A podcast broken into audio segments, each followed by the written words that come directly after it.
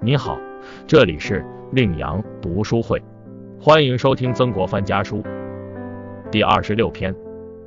智则二，读书须能涵咏体察。译文：自喻季则二，八月初一，刘曾传来到军营，带来了你的第二封信和薛小帆的一封信。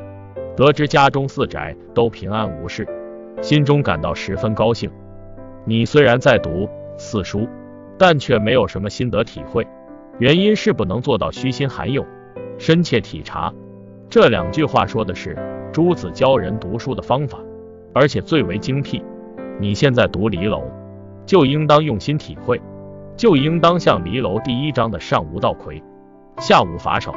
我当初读到这里也没有深入理解，这些年在外办事，才知道处于高位的人必须遵守道德。处于低位的人应当遵守法规。如果每个人都以遵守道德自居，只从心愿出发而不遵守法律，就会以下临上。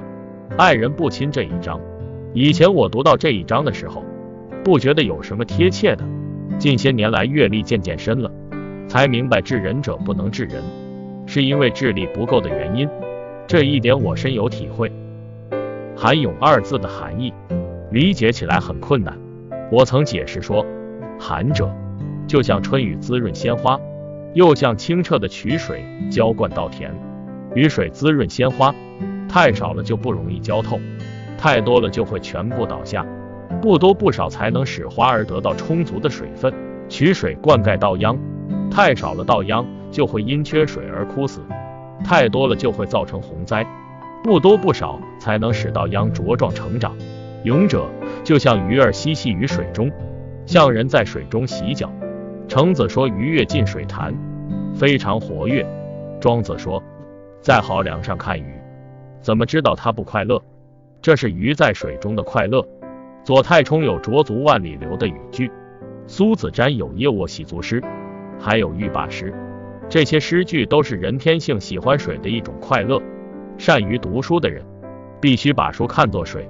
而把这种心情看作鲜花、稻秧、鱼儿、喜足之类的事物，这样对“涵咏”二字就能有所体会了。你读书时，单纯理解书中的意义是很容易的，但往往却不能深刻体会。希望你能从朱子的涵咏体察这两句话，体会读书的要点，用心追求更高的境界。邹书明新刊刻的地图十分好，我给左季翁寄了信。拜托他购买十张，你收到后一定要好好收藏。薛小帆的一百两银子应当按时还给他。我有回信，请你转交给左季翁。再次嘱咐。复笛生字。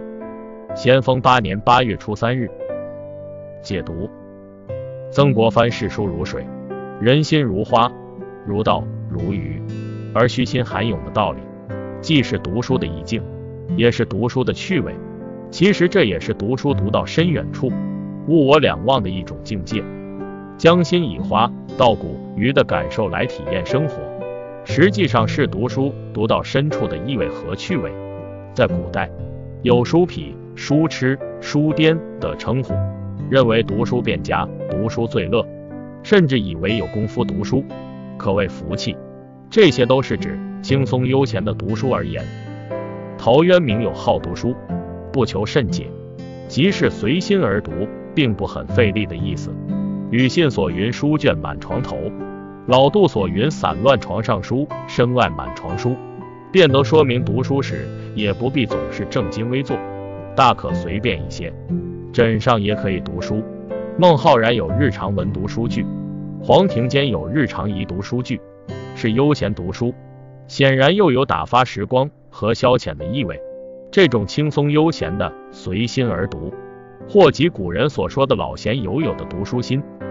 当然，古时也有一些士子为科举考试而投悬梁锥刺股，使读书成为了一件很辛苦的事情。虽然这能体现出古人的刻苦，但却是极不正常之读书。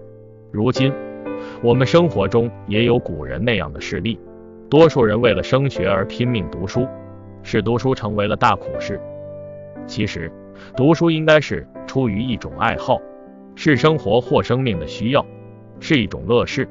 然而，现今更多的人读书都带有太强的功利性，有的为了求职、升官、做生意，甚至有的为了面子而讨好上司或异性，各怀明确而迫切的目的，自然也就谈不上读书之乐了。还有些人读了几本书，就希望能得到收益和好处，甚至读了一本书就想得到相应的回报，把读书当做了付出和牺牲。